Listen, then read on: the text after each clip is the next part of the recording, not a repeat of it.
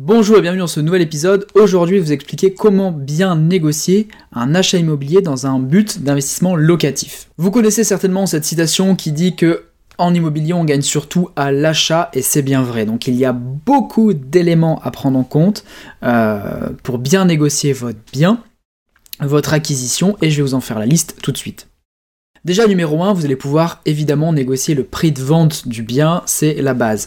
Euh, pour bien négocier le prix de vente, déjà, il faut bien avoir conscience euh, de l'état du marché dans lequel vous allez euh, investir, dans lequel vous allez acheter ce bien immobilier, afin de savoir si le prix de vente est situé dans la moyenne, au-dessus ou en dessous, ce qui vous donnera déjà une bonne idée de votre marge de négociation. Ensuite, pour bien négocier le prix de vente, vous allez devoir avoir des informations sur euh, le vendeur, est-ce que c'est un vendeur qui est motivé, qui est pressé, qui doit déménager, qui a besoin d'argent, situation de hum, un divorce par exemple, et oui malheureusement bah, des fois le malheur des uns fait le bonheur des autres et on fait souvent des bonnes affaires dans ce genre de situation. Euh, pour vous rassurer, dites-vous que moi ça a déjà été le cas, bah, en général quand vous faites une bonne affaire vous enlevez quand même l'épine du pied, une épine du pied du vendeur, donc finalement vous faites une bonne affaire, mais vous lui en rendez service, donc ne culpabilisez pas trop non plus. Vous allez aussi avoir des éléments, euh, recueillir des éléments sur le bien, comme le diagnostic énergétique, est-ce qu'il est bon, est-ce qu'il est mauvais, bref, tous les petits éléments que vous allez pouvoir recueillir euh, feront que vous aurez des cartes en main pour bien négocier et négocier 10, 15, 20, 30% du prix du bien. Des fois, il ne faut pas hésiter aussi à y aller franchement et euh, pouvoir faire une très bonne affaire. Deuxième élément que vous allez pouvoir négocier, c'est la commission de l'agent immobilier si euh, le vendeur ne vend pas en direct. Alors en fonction des agences, ça peut varier entre 4 et 8%, mais une chose est sûre, c'est que vous risquez pas grand-chose à demander. Euh, également l'agent immobilier de faire un effort pour obtenir le prix que vous voulez et même si vous grattez 1 ou 2% ce sera toujours ça de prix euh, dans votre investissement et ça améliorera toujours votre rentabilité donc n'hésitez pas à demander tout simplement. Numéro 3, vous pouvez baisser les frais de notaire. Oui, vous m'avez bien entendu, c'est tout à fait possible. Euh, mais de façon indirecte. En fait, déjà, vous pouvez vérifier que les frais d'agence ne sont pas euh, inclus dans le prix de vente global. Pourquoi? Parce que sinon, les frais de notaire seront indexés.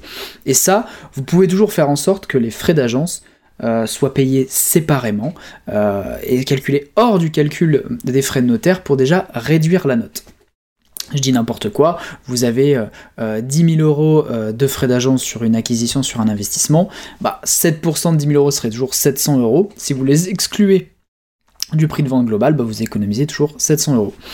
Autre astuce, c'est que vous pouvez aussi lister les meubles. Si vous achetez un bien qui est déjà meublé, bah vous pouvez aussi lister toute la valeur mobilière. Imaginons qu'il y en ait pour 5000 euros de mobilier. Bah c'est quelque chose qui va être aussi enlevé euh, euh, du calcul des frais de notaire et ça peut vous faire, bah, dans le cadre de 5000 euros, 7% de 5350, encore 350 euros en moins euh, dans le prix d'acquisition. Donc ça plus les frais d'agence, bah, vous pouvez déjà négocier par exemple un 1000 euros et bien plus si vous achetez des biens immobiliers d'une valeur supérieure. Donc avec ces deux petites astuces, vous pouvez réduire les frais de notaire et encore faire des économies.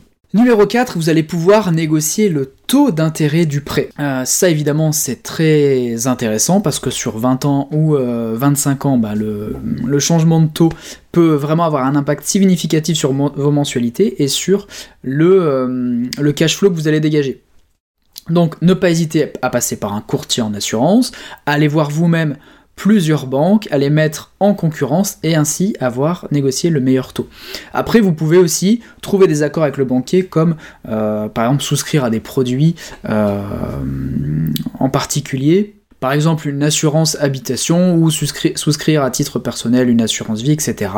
Euh, mais en contrepartie d'une baisse de taux significative par exemple. 5. Vous pouvez aussi négocier le taux d'assurance du prêt, même si les banques aiment bien que vous passiez aussi euh, par elles pour l'assurance du prêt. Maintenant, elles vous pouvez faire jouer la concurrence et donc ne pas hésiter aussi à euh, faire appel à un courtier en assurance pour avoir les meilleurs taux euh, possibles. Après, rien ne vous empêche, pour faciliter l'obtention du crédit avec votre banquier, de souscrire d'abord enfin l'assurance du prêt chez votre banque et un an euh, plus tard, par exemple, euh, contracter une assurance à meilleur prix euh, ailleurs et, et, du coup résilier votre contrat d'assurance auprès de votre banque. Ça, c'est tout à fait possible.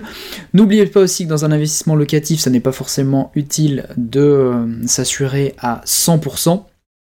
Euh, puisque du coup bah, vous avez des revenus locatifs qui viennent en face, une assurance à 50%, voire 30% euh, de la totalité du prêt peut largement suffire et faire encore une fois réduire la note, vous faire des économies et améliorer votre cash flow. 6. Euh, vous pouvez aussi jouer sur les frais de dossier bancaire. Alors, euh, vous pouvez voir des fois carrément les annuler, demander à votre banquier de les supprimer, c'est tout à fait possible. Souvent, ce qui se fait assez facilement, c'est une réduction de 50%. Euh, là, tout le monde est content, vous avez une ristourne, le banquier bah, facture quand même ses frais, parce qu'il y a quand même des frais de rédaction, etc. Et voilà. Et vous pouvez toujours économiser une, quelques centaines d'euros en plus. Numéro 7, vous pouvez également négocier les frais de remboursement anticipés pourquoi bah Parce que si vous allez euh, euh, revendre un de vos biens euh, immobiliers, bah vous allez avoir des pénalités justement sur le frais de remboursement anticipé.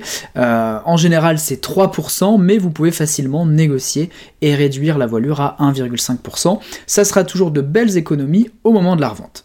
8. Vérifiez bien également la flexibilité du prêt. C'est important aussi d'avoir des effets leviers pour optimiser euh, votre, euh, votre placement, votre investissement. Donc vérifiez bien que vous avez une clause qui vous permet euh, d'augmenter vos mensualités, de réduire vos mensualités si besoin, voire des fois de décaler, d'avoir un report de mensualité euh, pour justement avoir de la souplesse, que ce soit pour rembourser plus vite votre crédit, pour améliorer votre cash flow, ou euh, pour euh, en suspense, en, créant comment s'appelle un, un, report par exemple d'un an de vos mensualités, bah avoir un gros apport en cash si vous avez un nouveau projet par exemple.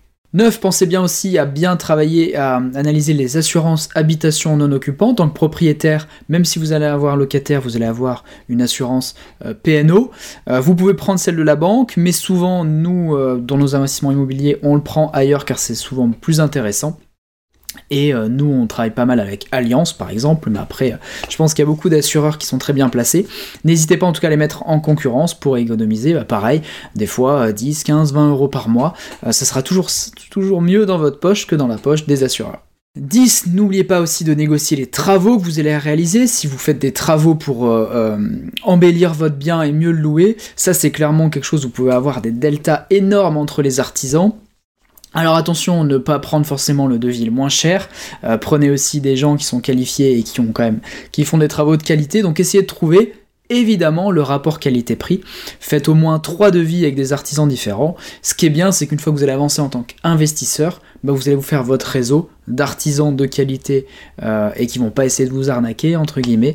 Donc euh, c'est surtout pour les premiers, premiers investissements, il va falloir vous faire votre réseau, mais après ce sera beaucoup plus facile par la suite. 11, ce que vous pouvez aussi négocier, c'est euh, tout ce qui est équipement, euh, les meubles, l'électroménager, etc. Si vous voulez faire un logement meublé, euh, ne pas hésiter à, si vous le pouvez, en fonction de votre investissement, à jouer pendant la période des soldes, où là vous pouvez faire des vrais coups de fusil sur l'électroménager ou le mobilier, ou tout simplement, bah, si vous achetez tout, un équipement dans le même magasin pour, pour un de vos appartements, bah, demandez une remise commerciale et vous pouvez peut-être avoir 15, 20, 30% de rabais sur tout votre équipement je dis n'importe quoi, vous équipez pour 10 000 euros euh, un appartement locatif, bah, si vous négociez 30% euh, de rabais, bah, ça fera toujours 3 000 euros de plus dans votre poche. Donc ça aussi c'est quelque chose à ne pas négliger. Et pour finir, une fois que vous aurez euh, acquis le bien, que vous en aurez la propriété, que vous le mettrez en location, vous aurez qu'il y aura encore beaucoup de leviers d'optimisation dont je parlais dans d'autres vidéos, mais notamment la fiscalité, les frais de gestion, le syndic, etc.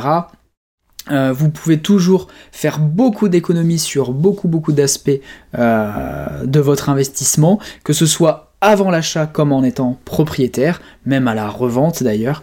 Donc gardez bien cet esprit euh, toujours de négocier, de toujours faire un maximum d'économies dans vos investissements immobiliers. Attention toutefois à ne pas aller trop loin et, avoir des travaux par exemple ou euh, euh, avoir comment s'appelle des, des, prestations de mauvaise qualité, trouvez toujours le bon compromis, toujours trouver le bon rapport qualité-prix pour vos investissements. Voilà, c'est la fin de cet épisode. J'espère qu'il vous a euh, bien aidé, qu'il vous a apporté pas mal d'astuces et de conseils, il vous a donné une liste claire pour bien négocier vos investissements immobiliers. Si vous voulez aller plus loin avec l'investissement immobilier, il y a une formation gratuite euh, très complète dans laquelle vous pouvez vous inscrire euh, sous cette vidéo ou sous ce podcast, vous avez le lien. Vous pouvez également vous abonner à ma chaîne YouTube, mes podcasts justement, ma page Facebook, mon compte Instagram, où vous aurez également régulièrement des conseils et des astuces. Et si vous voulez aller plus vite, vous pouvez aller sur ma plateforme e-learning, vous avez toutes les formations premium, notamment en immobilier, qui vous permettront d'aller à un niveau supérieur en tant qu'investisseur. Merci de votre attention et je vous dis à très bientôt dans un prochain épisode.